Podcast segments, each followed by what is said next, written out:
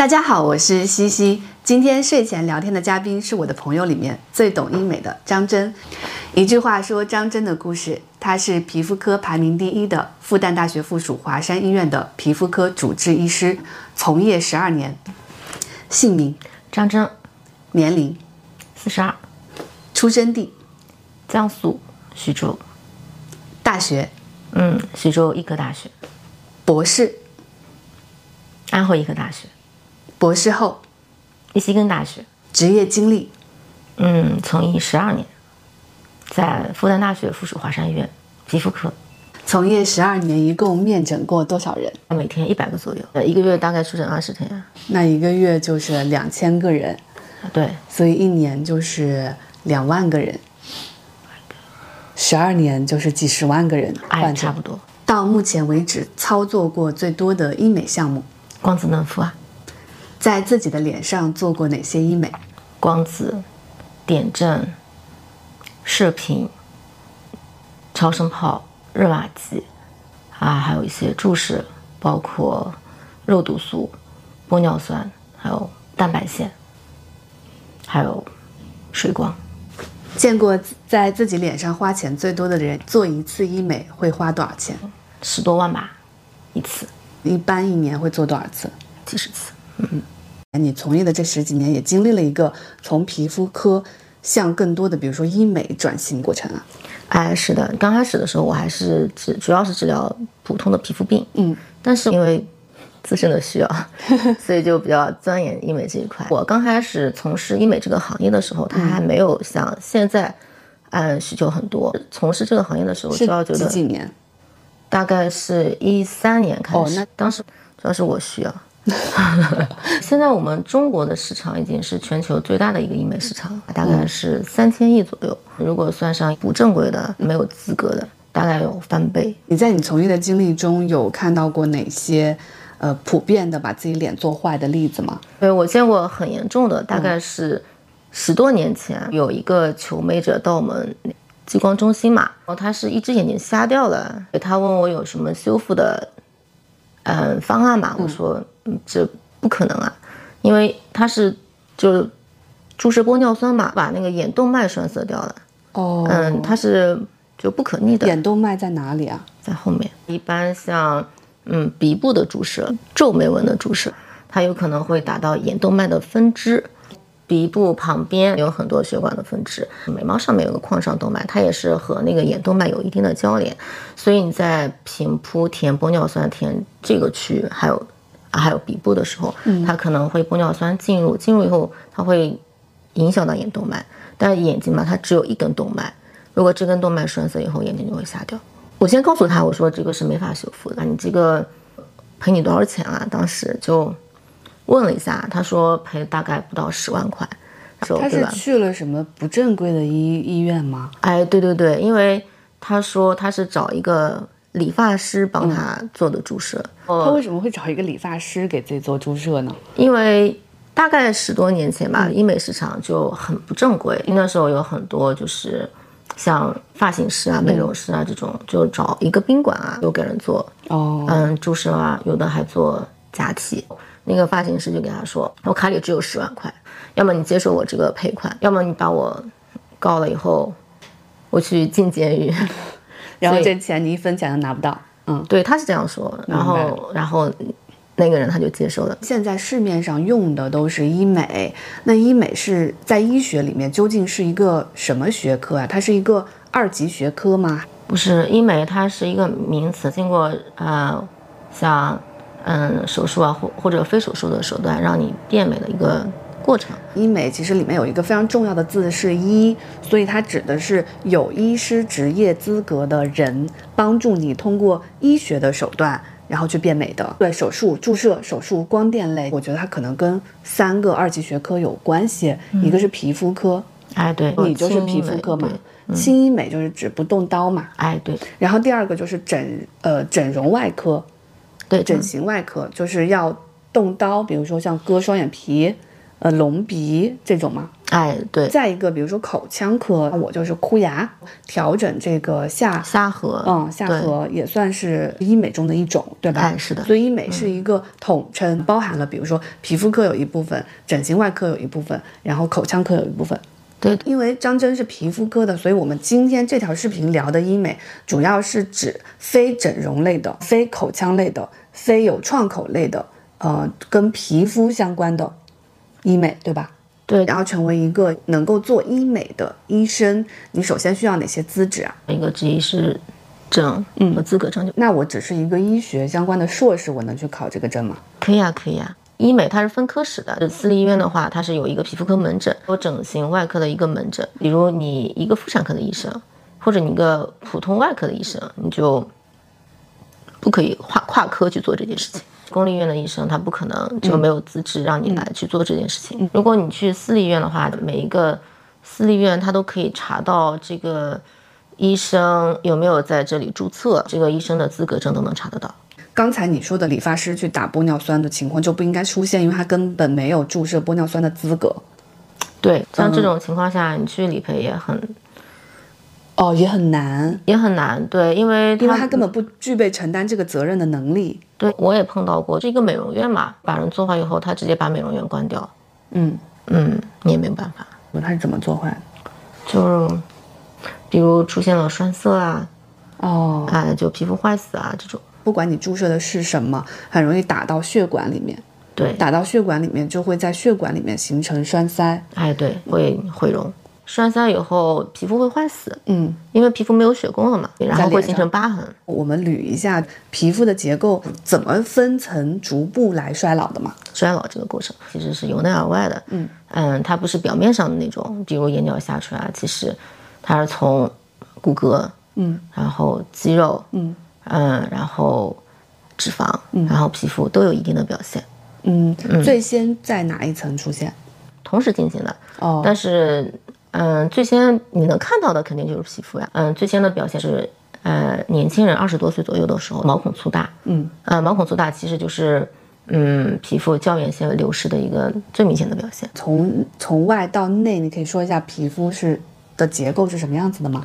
嗯，外面我们能看到的这一层是表皮，然后真皮在后面呢，真皮脂肪，脂肪，对，嗯脂肪垫，脂肪垫，呃那脂肪在下面呢，嗯，肌肉啊，肌肉，肌肉我现在能摸到吗？你有点咬肌肥大的，你就可以手啊，两只手这样，呃，摸一下，你咬起来，使劲咬，对你感感感觉这块会凸出来，然后放松，放松的话这块就下去下去了，哦，它比脂肪硬了很多。对。表皮、真皮、脂肪垫，然后肌肉，比如说这块就是咬肌，那哎那肌肉下面是什么？骨头啊，骨骼啊，你刚才说，首先能在表皮上看到衰老，比如说毛孔粗大，是因为我们在真皮层的胶原蛋白开始变小。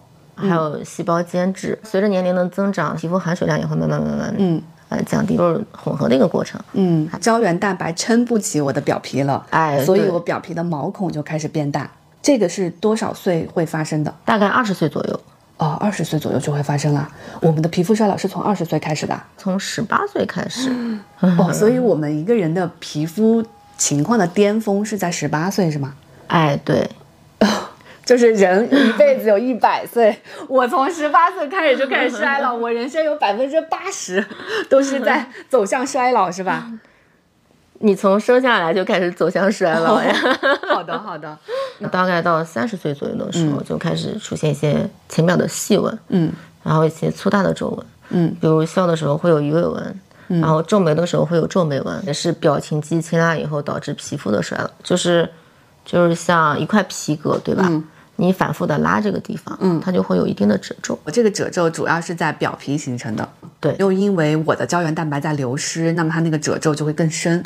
胶原蛋白流失，它就会产生一些浅表的细纹，一个床垫，嗯对吧？我们真皮有很多弹力纤维和胶原纤维，相当于支撑这个床垫。嗯，但是随着时间推移嘛，这些弹力纤维啊、胶原纤维断裂或者流失，就出现一些凹陷主要是在表皮跟真皮出现的衰老，对吧？对嗯，这个大概是在多少年龄会出现？三十岁左右。然后这个再往下的衰老呢？再往下的衰老就会有脂肪垫的移位。四十岁左右的时候，苹果肌下垂，法令纹加深，有些人会出现木偶纹，明显的这边有两道痕。嗯，这些都是因为脂肪在地心引力的作用下开始往下垂，是吗？对，是的。第一是脂肪在地心引力下往下垂，还有一些脂肪的变化。嗯，比如像上三分之一的面部，它的脂肪是渐渐消失的，就是被吸收掉了吗？嗯，代谢掉了。它就没有了，消失了。就像我们随着年龄的增长，它脂肪会移位，比如像肚子肚子上会有一些脂肪的堆积。哎，你看我的眼角为什么会下垂？我猜测可能是这后面的脂肪，眼窝的脂肪变少了，对，有可能被吸收了。还有就是表皮的松弛，明白？表皮的松弛，再加上脂肪的消失，流失十几岁的时候，其实眼睛总是肿肿的、泡泡的。但是四五十岁的话，其实眼眶这里会变得比较深邃。哎，对，其实还是有骨骼的变化。随着年龄的增长，骨骼会向外上和后下移位，这样的话就会眼眶加深，下面没有一定的支撑嘛，它也会有眼窝凹陷、眼角下垂。为什么它的位置会变化？它会有骨质的吸收和骨质的增生。嗯，比如在眼窝，就是眼眶变大；在鼻部会有鼻骨的吸收，表现出来就是有一个鼻基底的凹陷。鼻基底在哪里？这里，这里。哦，因为我。这里的骨头被吸收了，对，还有哪哪块的骨骼会变化？每一块都会有变化，还有上颌骨的一个凹陷。上颌骨在哪里？整个这一块的上颌骨，这个骨头也会被吸收。看上去这块可能就没有年轻时那么饱满了。对，年轻时候苹果肌是很蓬的，嗯嗯，它吸收以后它会变得扁平。还有下颌骨会后缩，嗯，是这里吗？哎，对，往后缩，那不是脸就变小了吗？不是好事儿吗？它。不是脸变小，它是往后缩，有骨质的吸收。你现在看一下我的脸，我的脸有哪些地方是脂肪已经开始移位，有哪些地方是骨骼已经开始变化？你现在脸上出现了一个印第安纹，这个这个是在呃年龄三十多岁会加深吗？哎，会的，就上颌骨的吸收嘛，还有脂肪的移位，就下面骨骼和脂肪都少了，你没有支撑了。本来这块应该有一个脂肪垫给它撑起来。由于骨骼吸收、脂肪移位，所以出现了这个凹陷，就会出现这个纹。对，嗯，明白。这边会有一个轻度的法令纹，就鼻唇沟。这个是因为呃脂肪脂肪垫对移位，嗯嗯，所以它就往下掉了。对，还挺好的，其实也算鸡蛋里面挑骨头了吧？那你下颌骨这个地方有点凹陷嘛？那随着年龄的增长，这块凹陷可能会越来越明显。觉得挺好的呀。你看我眼眶有开始吸收吗？我觉得你眼眶还挺好的，嗯，就眼皮有点松垂，胶原蛋白流失，其实总体挺好的，看起来不怎么老。我才三十三呀，我比你小了十岁呀，姐。我给你看我年轻的照片吧，呃，脸上的就感觉是胶原蛋白特别多，所以肉嘟嘟的感觉。现在回头想，可能这种肿是不是到了嗯三四十岁，它其实能够帮你抗老？哎，对，是的，肉嘟嘟的脸都很抗老。脂肪啊，胶原蛋白啊，这些。你说到胶原蛋白，我就想到一个说法，大家都说，哎呀，吃猪脚美容，然后吃花椒，吃什么？因为都是补胶原蛋白。这种食补对于抗衰是有用的吗？用处不大。你吃了以后，胶原它会分解的吧？它又不会直接变成胶原长在脸上，大部分还是变成了脂肪长在了肚子上。还有很多抗衰的方式是功效型的护肤品，大家针对的最多的是真皮层的胶原蛋白，刺激那个胶原蛋白再重新长出来。护肤品跟医美，嗯的性价比应该怎么判断呢？医美更有用，它就是有立竿见影的效果嘛。呃，护肤品是通过一个化学元素进入到你的皮肤之后，然后各种酶被转化，再刺激你的胶原蛋白生长，是这个意思吗？嗯，是的。比如像我们最常见的抗衰的护肤品就是 A 醇，所有的 A 醇都会代谢成 A 酸，刺激真皮胶原增生。嗯，但是它是一个很长期的过程。A 酸的话，它有一个表皮剥脱的作用，如果你浓度很高的话，你要牺牲你的角质层为代价。有很多人用了。嗯，抗衰产品用了很久以后，皮肤不耐受的情况下，嗯嗯，它可能会有吸炎的发生。护肤品从你的表皮到你的真皮，就真的被转化，而且能刺激真皮的胶原蛋白生长，它是有一个漫长的损耗过程的。对，医美在这里能够比较说服我的是说，它直接作用于真皮胶原蛋白这个东西，呃，不管是通过注射还是通过烤，它是一种直接的刺激。现在不是市面上有那个胶原蛋白嘛？你需要的话，你直接。浅层注射好了，啊，水光不也有胶原蛋白嘛？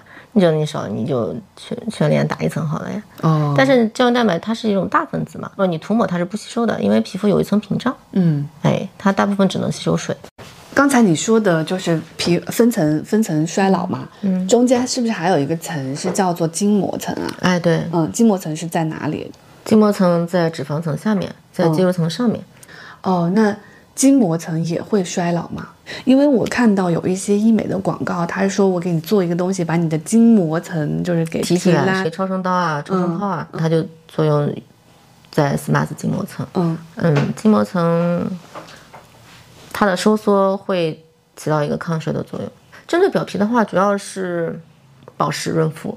那这个是护肤品能够发挥作用的范畴。哎，对对对。到了真皮，真皮要做的主要是刺激胶原。对，其实你刷酸，嗯嗯，它主要还是刺激真皮的胶原，嗯，增生。表皮能改善的很少很少。通过护肤品能做的就是保湿、防晒、清洁。嗯，主要是通过护肤品做，对吧？对。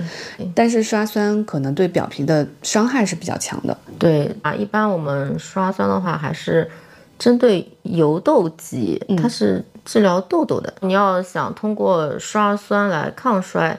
第一，它是需要一个很长的时间；第二，就是有可能会以牺牲你的角质层为代价，角质层会很薄，嗯，薄了以后就会变得敏感。那第二种方法是我们直接在真皮层注射，比如说水光针。水光其实是一种中胚层的疗法，就是可以注射的东西注射到真皮层，它都叫水光。它嗯，可以注射的种类有很多，嗯，最常见的就是透明质酸，前一段时间比较流行的。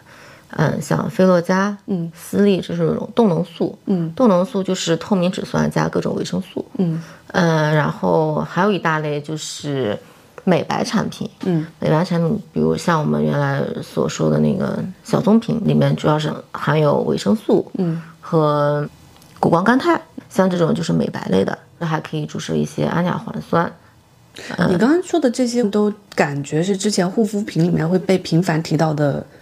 嗯，成分对吧？嗯，现在就相当于是越过从表皮再吸收，直接打到真皮层里。哎，对，比如像透明质酸，它是不可能透过表皮来吸收的，它涂在表皮上只有一个保湿的作用。嗯嗯，因为有一个表皮的屏障。嗯，但是你直接打进去嘛，它就就可以补充容量。针对真皮层，还有一种方式是用光电让你本身的胶原蛋白变得更紧。哎，对，比如我们平时所说的热玛吉。它的作用的层次就是真皮层，通过一个局部的高温破坏掉真皮的胶原，即刻的话它有一个紧致的效果，就是就像烤肉一样，嗯，对吧？你把肉加热到一定程度，它会有那个紧缩。其次的话，我们胶原还有一个特点就是，嗯，它损伤以后会过度增殖。这一类的我们好，我们是统称为叫光电类项目吗？它叫射频，嗯，像这种射频类的原理，它是不是都是先破再立啊？哎，对对是的。医美里面大部分的项目都是在真皮层发生的，也不是。我们平时说的超声炮，它就是从真皮到 SMAS 筋膜层都有作用。说完了真皮层，我再往下应该是脂肪，对吧？哎，对。医美里面有哪些项目它是针对脂肪层去进行抗衰的？对于浅表脂肪垫的话，移位的话，我们可以用蛋白线把它复位。嗯，就我们平时所所说的埋线。哦，埋线是把你的脂肪给拎起来的意思啊？哎，对对对对。那埋的好深啊，我感觉好痛啊。呃，刚开始的时候，嗯，还是用的锯齿线，嗯嗯，然后是蛮痛的，因为一边要放八十到一百根，除了放大线之外，还要用小线把它固定，因为它的牵拉力不是很强。但是随着时代的发展吧，现在就是用鱼骨线，鱼骨线的话，它拉力比较强。一边那么三四根就够，疼痛感也会比较轻，整个的过程也就是四十分钟左右。做完以后，脸上的水肿也不是很明显。埋线一直它牵引着你的脂肪，不就一直痛吗？会有一些牵拉的感觉。线的话，就两三个月就吸收了的，它是靠真皮内形成疤痕，疤痕的牵拉导致你不再下垂。什么叫疤痕的牵拉？比如我们就经常做的开口嘛，在耳屏前这边有一个开口，你把这个这个地方往上拉的时候，你看你的脂肪垫是不是就上去了？嗯。哎，嗯，但是你的线它不一定放在脂肪这一块位置，哦，嗯，嗯。但是它牵拉的是脂肪，把线放在头皮里，线所经过的地方它会形成疤。嗯。对，这个疤它是也是有向上提拉的作用，嗯，它的走形和线是一样的。还有其他的作用于脂肪层的方式吗？面吸嗯，吸脂，属于外科的范围。我觉得好矛盾啊，人为什么要一方面把里面打胶原蛋白，一方面要吸脂呢？因为它脂肪到了不该去的地方，我现在脂肪哪里不该有，但是有脂肪呢？就有点下移嘛。人如果显得年轻的话，它的高点应该是在苹果肌的这个位置。嗯随着年龄的增长啊，你的那个高点会下移，变成变到这里。嗯，明白。脂肪层再往下是筋膜层。超声刀和超声炮就是能达到这个位置。超声刀的话，就在中国是没有证的。嗯嗯，因为它很危险。哦，不是，它就在中国没有申领，为什么呢？这是超声刀厂家的问题。总之，超声刀现在在中国是不合法的，对吧？嗯公立医院肯定是不会做的。哎，对，超声刀的话，它只有一个地方是合法的，海南一个博鳌超级医院。超声刀跟超声炮的原理是什么？它们俩有一个区别，就是一个是聚焦超声，一个是不聚焦超声，是通过热作用的原理，让它有一个局部的收缩，就有即刻的收缩，还有一个提拉的作用。哦，我听上去这些医美都好残忍啊！对对对，如果你开始做医美以后，你的脸就要受苦的。哦，筋膜层下面是肌肉层，哎，对，有作有有作用于肌肉层的医美项目吗？主要用最广泛的吧，嗯，就是肉毒。哦，肉毒的原理是什么？我们平时所说那个皱纹的产生嘛，它是有表情肌的收缩，然后牵拉表皮，嗯，然后它会产生皱纹。嗯，肉毒是阻碍肌肉的收缩，不收缩以后它就没有皱纹的产生。用于像瘦脸啊、瘦肩啊、瘦腿是另外一个原理，就是这整个一大块肌肉它不收缩，不收缩以后就会产生一种废用性萎缩。就比如你看长期瘫痪在床上的人，他的肌肉是萎缩的，腿很细啊，手臂很细啊。我们如果是瘦腿啊、瘦肩啊、瘦咬肌啊，就是废用性萎缩。我听上去好残忍啊！我觉得这个还还可以吧。前段时间听说过一个瘦小腿的手术手术，它是直接把那个神经切断，就肌肉没有神经，会影响它的什么运动功能啊？对，损伤性第一是很大。肌肉主要就是肉毒杆菌，对吧？嗯，对。嗯，除了除了肉毒杆菌，还有其他的针对肌肉的医美方法吗？美容有有一种微电流，嗯，微电流它就是刺激肌肉嘛，让肌肉产生一个局部的收缩，就相当于锻炼的作用啊。经常这种嗯刺激啊，它会有提拉的作用、紧致的作用。然后还有身体的，像美修斯，你听说过没有？作用于身体的一种电流，电流比较强。你想去有腹肌或者有臀大肌，肚子上的线条更好看，但是你又不想去锻炼，你就可以用你比较强大的电流去刺激一下，就它不停的收缩，它就会有肌肉的出现。有什么方式可以锻炼我脸部的肌肉吗？锻炼不到，对吧是？有一个面部的肌肉运动的一个操，可以锻炼面部的肌肉，有可能是你不想锻炼的肌肉会把它锻炼出来。这种要被动锻炼的肌肉，我产后的时候其实用过，因为产后阴道不是会变宽嘛，所以我是用过那种微电流刺激阴道里的肌肉，让它恢复收缩，不再漏尿。通过微电流去刺激盆底肌，然后让盆底肌收缩，让那块肌肉弹性恢复。这块肌肉是很难被锻炼到的，你只有做提高运动才能锻炼。盆底肌跟你刚才说的那个家用美家用家用美容仪很像，肌肉下面是骨骼，有针对骨骼的医美项目吗？你如果缺失的话，用比较硬的材料，哦就注射呀，填到骨膜上。哦，玻玻尿酸的填充其实跟就改变骨相是哎，一样有用的，对对对。骨膜上嘛，它很少移位。对，那这个注射是非常的深，对吧？比刚才我们说的真皮层的那种注射要深很多，就要要穿透表皮、真皮，然后筋膜膜、肌肉，然后一直到骨膜。哎，对，之前听过的什么把这里的骨头拿掉，什么削骨，哎，对，那种是面部最大的一个手术。它在这里它有一个支撑的作用，对吧？你把它削了，那你脸不就就就垮下来了吗？，哎对，有些人削骨会有一些，我们可以再讲一下每一每一层的风险嘛。作用于表皮的可能是没有，最多咱们就是用那个护肤品，对吧？保湿一下，防晒清洁。不不，刷酸对刷酸的话，它可能会让角质层变薄，变得比较敏感，就敏感肌嘛。有些人用一段功功效性护肤品以后，他就敏感，嗯，就他会有一些人就是来门诊看的时候，他会说，哎，我过去皮肤很好的，但是现在就变得敏感。敏感肌感觉在亚洲人，尤其是在中国，是一个非常高发的，嗯，皮肤疾病，对吧？嗯，对，比较高发，比如就过度的洗脸，就是也不保湿，然后每天风吹日晒，你角质层也会变薄。比如就是你用一些功效型的护肤品，还有一些什么大气的污染，长期暴露在一些刺激性的环境下，这个是表皮的会形成的风险。到了真皮，真皮刚才说了有一个最主要的方式是注射嘛，这一类操作它的风险是什么？你注射到不该注射的东西啊。水光这个市场是一个很混乱的市场，大家所熟知的那种像菲洛嘉、什么三文鱼啊，其实在中国它都没有证。呃，他们是叫做三类医疗器械，哎，对在中国没有认证。当你注射一个东西，你一定要去卫健委的网站上去查它的备案。如果你在中国的卫健委上查不到它的三类医疗器械证的话，你千万不要去注射，因为你如果一旦注射发生了医疗纠纷，你在中国是得不到法律的保护的，就跟理发师去注射是一样的道理。如果是打到你的皮肤里的，它一定是有那个，三类医疗器械，对对，它它的那个证应该就不是装了，对吧？对，是蟹字蟹三。之前，因为很多用户也在评论区提问嘛，比如说什么白瓷娃娃、什么熊猫、什么各种各样我没有听说过的名字，但是我感觉万变不离其宗嘛。它主要是作用于哪个层，然后是用什么原理去作用的、啊？就比如说水光针，水光针我估计市面上就有千千万万个名字，对吧？哎，对，还有一些就是根本就没有证的东西，大部分人是很难区分的。嗯，哎，就有些在网上买包邮的那种，就是说国外代购更是没法识别你买的是真的还是假的。明白。最大的风险就是你注射到了假的东西，像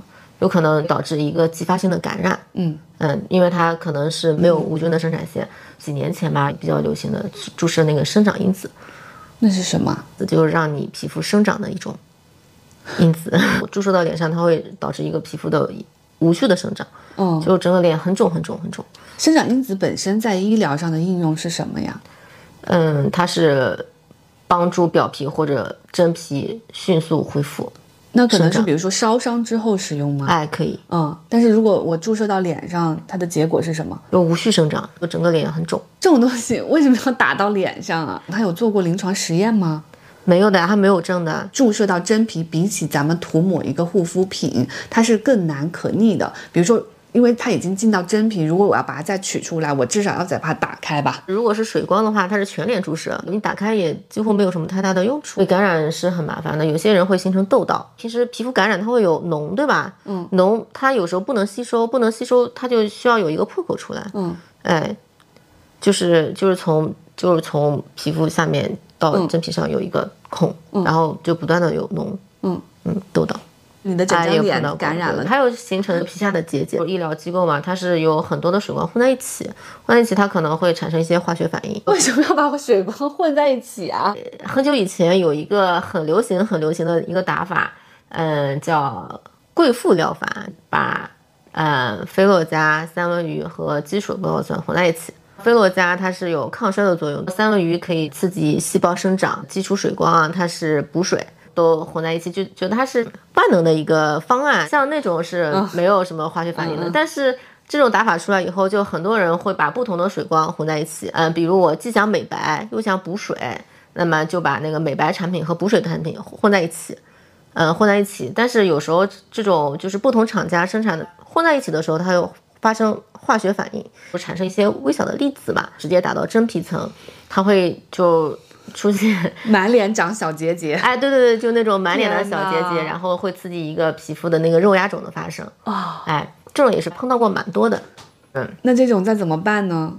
打一个溶解剂进去，对对对，溶解不了的，就这种就很难很难。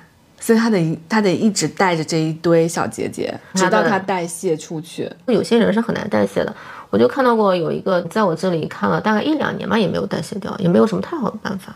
急性发生的时候，给他用一点激素啊，就是去除炎症啊这种，但是它也不是能完全把这种结节消掉。有一种风险是你刚刚说注射就注射进血管引引发栓塞，对吧？法令纹这个地方，它这边有个面动脉，它的走形就和法令纹一样。你要填法令纹的话，正好这个针是从这里进去的嘛，嗯所以它就很容易。这个针啊要套到血管里，然后注射玻尿酸，它会引起栓栓塞，因为这个是同方。向，所以就很容易把针穿到动脉里面，对？哎，对，穿到动脉里面，我这不是脑梗死了吗？不会的。你要是穿到这边，这边有颞动脉，可能会就是到脑子里去。明白但是这边是面动脉，它大部分会形成一个局部的一个栓塞，一个皮肤的坏死，然后形成疤痕。你有看过这里注射栓塞了的吗？有的有的，这个还蛮多的。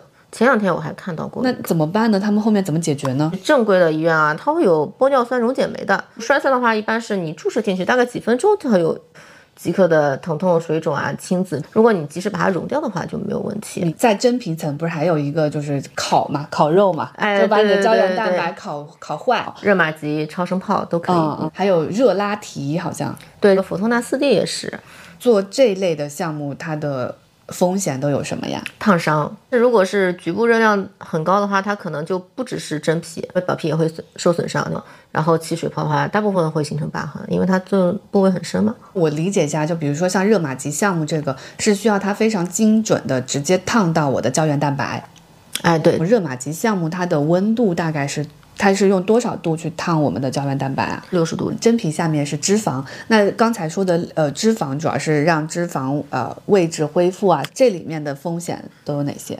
如果是埋线的话，很多人脸会变宽，虽然是没有了泪沟和法令纹，但是脸很方，不好看。为什么他脸会变宽？哎，就像你拉一块布一样，对吧？你要是想想这边没有的话，对吧？你肯定要横着拉。这、如果你要想这个法令纹这边能有上提的效果，你肯定要斜着拉。如果你的用的线材的都是一样的呀，比如感染啊，哦呃，用不正当的线也是可以在卫健委上面查到的。我一般用的是强生的鱼骨线，你埋了几根？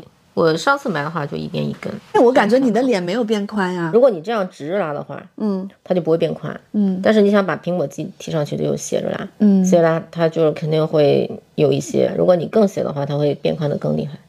像我这种就是无水水无水肿线雕嘛，它就从这里开口，然后线往上做，脸上就是没有任何线，它就会很自然。脂肪再往下，哎筋膜。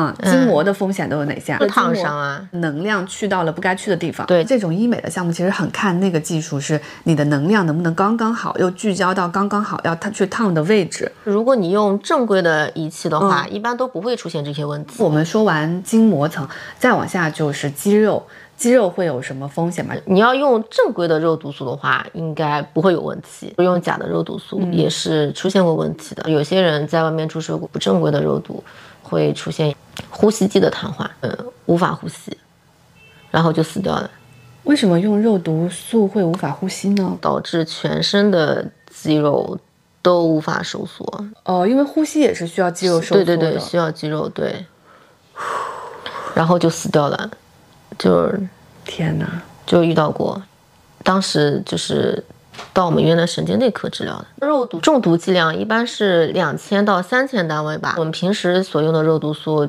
一瓶是一百个单位，离中毒剂量很远很远很远。肉毒素你反复注射，如果间隔时间太短，它是有抗体的产生，你再注射它就没有效果了。因为我年轻的时候也打过瘦脸针嘛，但是它三个月之后就没有了嘛，就又要去打，那不就是反复注射吗？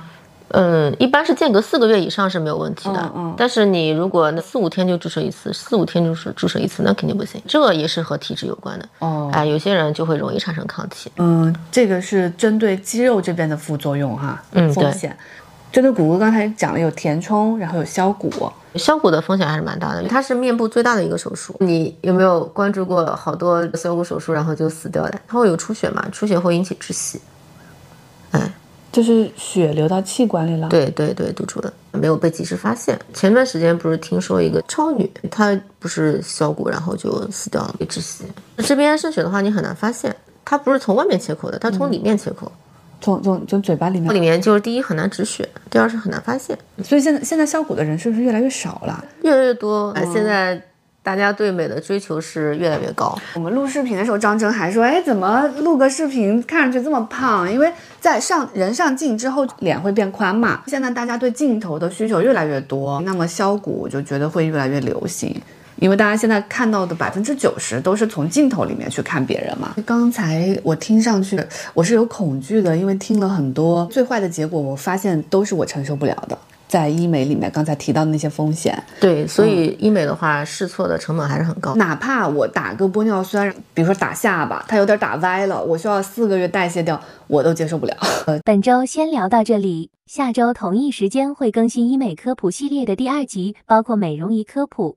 皮肤检测 Vlog、医美原材料商、医美医院和医生的行业信息差等等，关注我，下周见。